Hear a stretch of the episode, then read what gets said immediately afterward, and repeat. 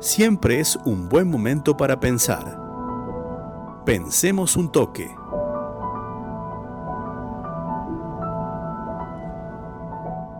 Vamos a pensar un toque en estos momentos cuando aparecen las soluciones mágicas. ¿No?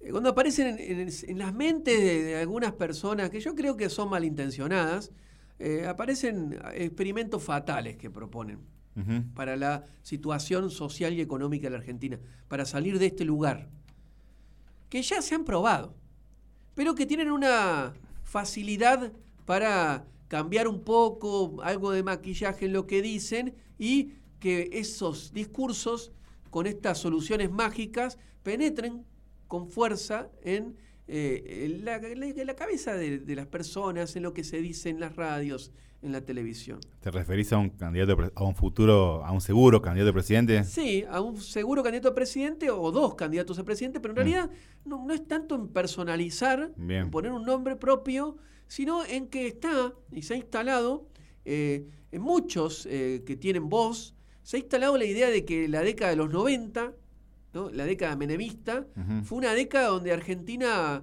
eh, fue exitosa, ¿no? Como está instalado también la década de la generación del 80 de- del, siglo de- del siglo XIX Claro. donde Argentina potencia, exitosa. O sea, no por algo, esas dos décadas, la de los 90 del siglo pasado y la de los 80 del siglo XIX, se parecieron bastante. ¿no? Eh, basta recordar eh, que tuvimos a Roca en los billetes de 100 pesos.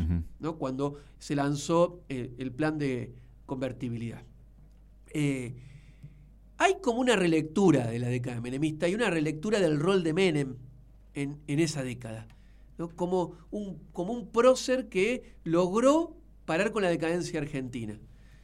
Voy a compartir con la audiencia, voy a par- compartir contigo, Laureano, un fragmento de un audio de Macri eh, en una declaración a una radio de la ciudad de Buenos Aires. La verdad que ese discurso permanente de predicar eh, contra eh, los hacedores, contra el emprendedor, tratando el, el discurso del odio, realmente lo- quien había resuelto los problemas de la grieta en la Argentina, ¿sabe quién era? El presidente Menem, ¿no? que cada día va a estar más reivindicado en el paso del tiempo, porque él vino con un peronismo moderno, intentando realmente unir a los argentinos detrás de, la producción, el empleo, el progreso, pacificó la, Argentina.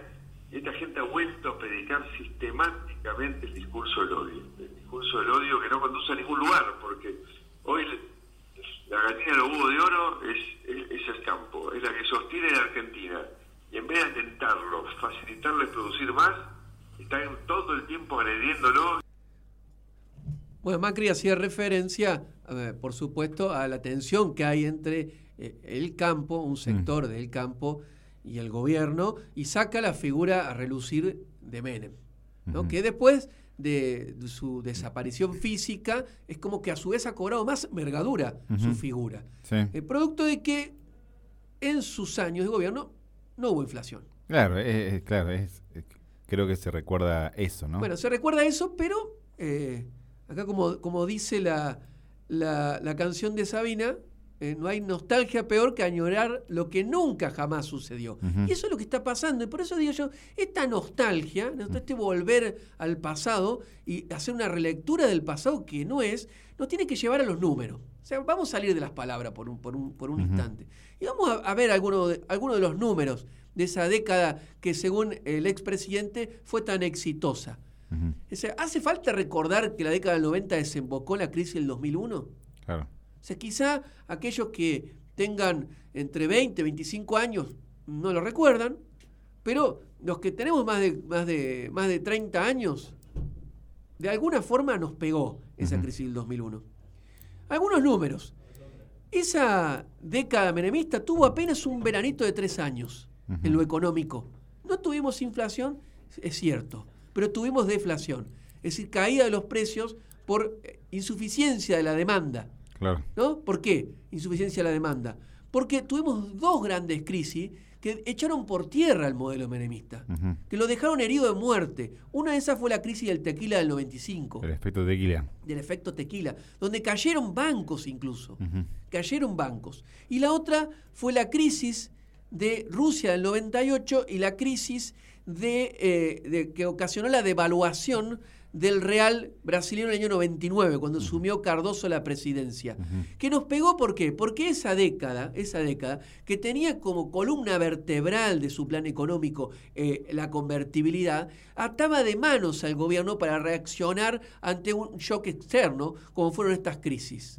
¿no? La convertibilidad fue el eje del plan económico del gobierno junto con la desregulación de la economía. Y apuntaba, siempre se hablaba de lo, se habla de lo fiscal, lo fiscal se critican eh, los gobiernos que vinieron después de eh, la, alianza y que continuó con el plan de convertibilidad, el fallido plan de convertibilidad, se critica lo fiscal a los gobiernos. Ahora, si nos detenemos a qué sucedió en esta década, solamente tenemos un año de superávit fiscal entre el 93 y el 99. O sea que con los números tampoco fueron austeros con los números.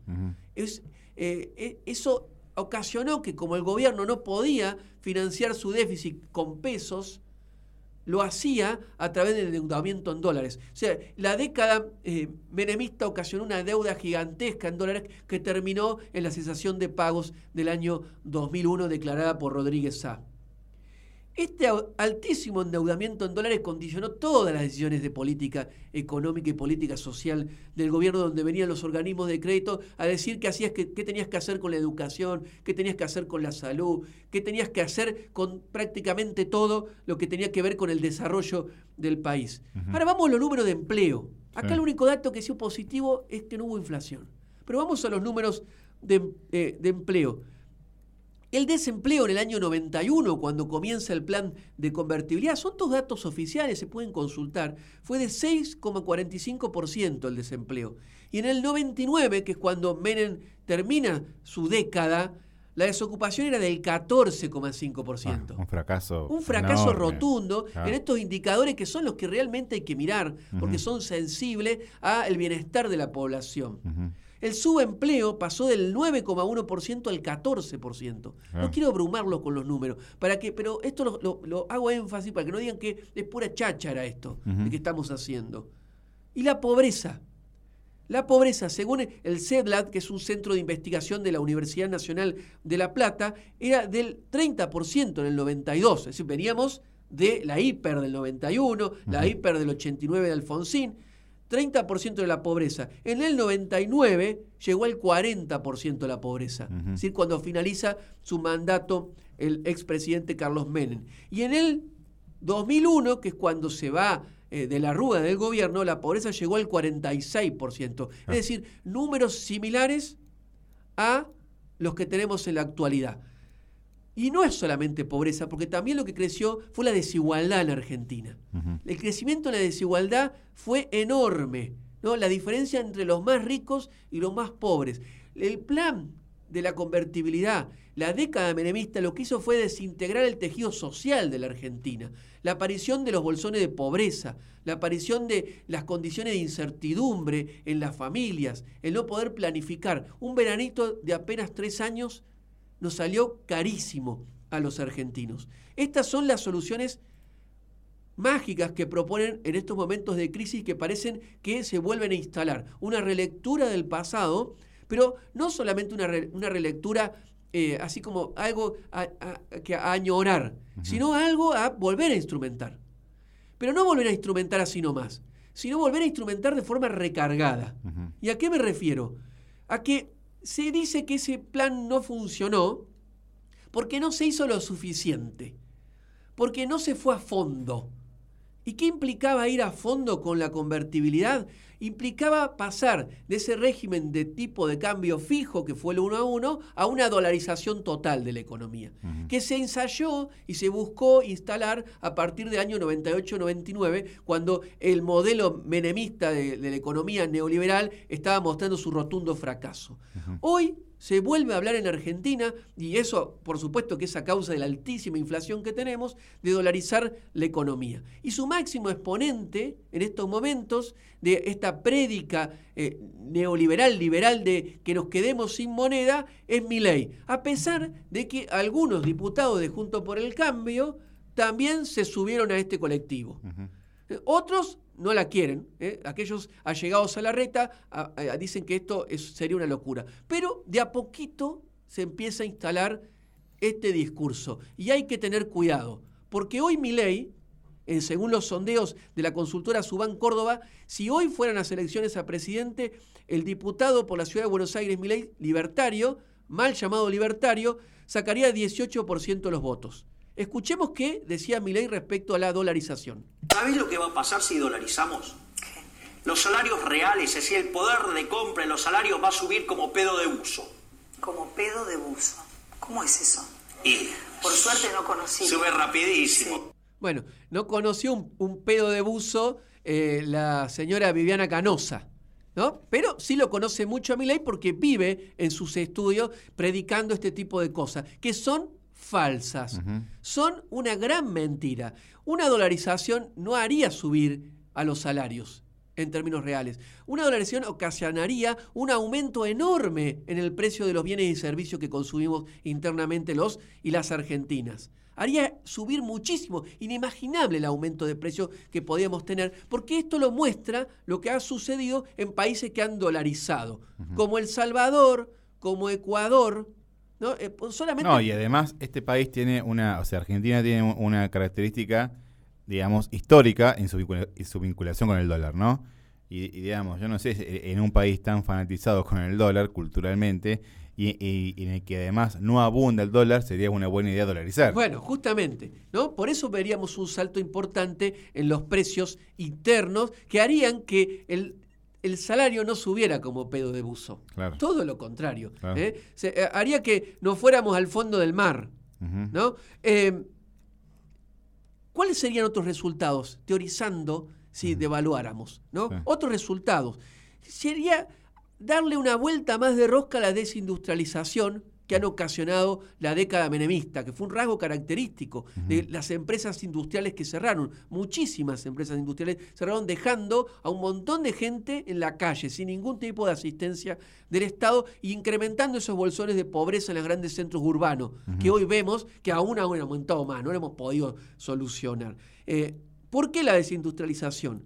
Porque nos haría ser poco competitivos en el resto del mundo.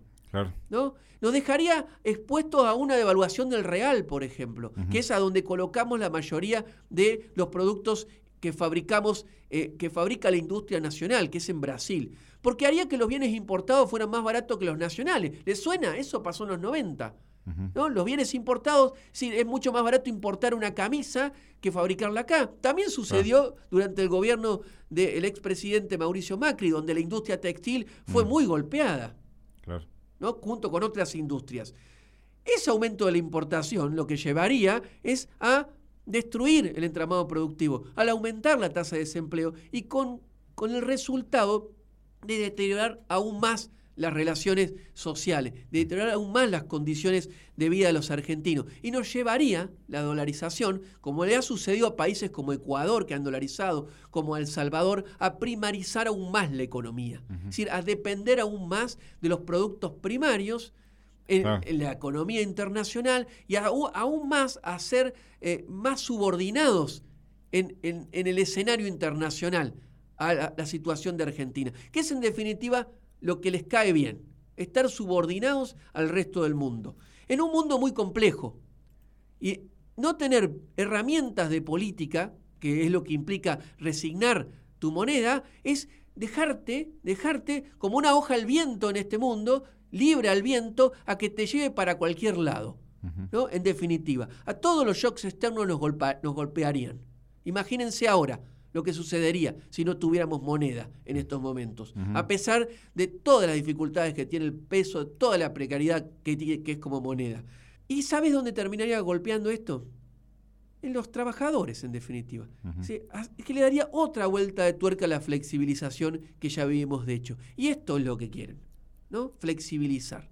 No mejorar el salario.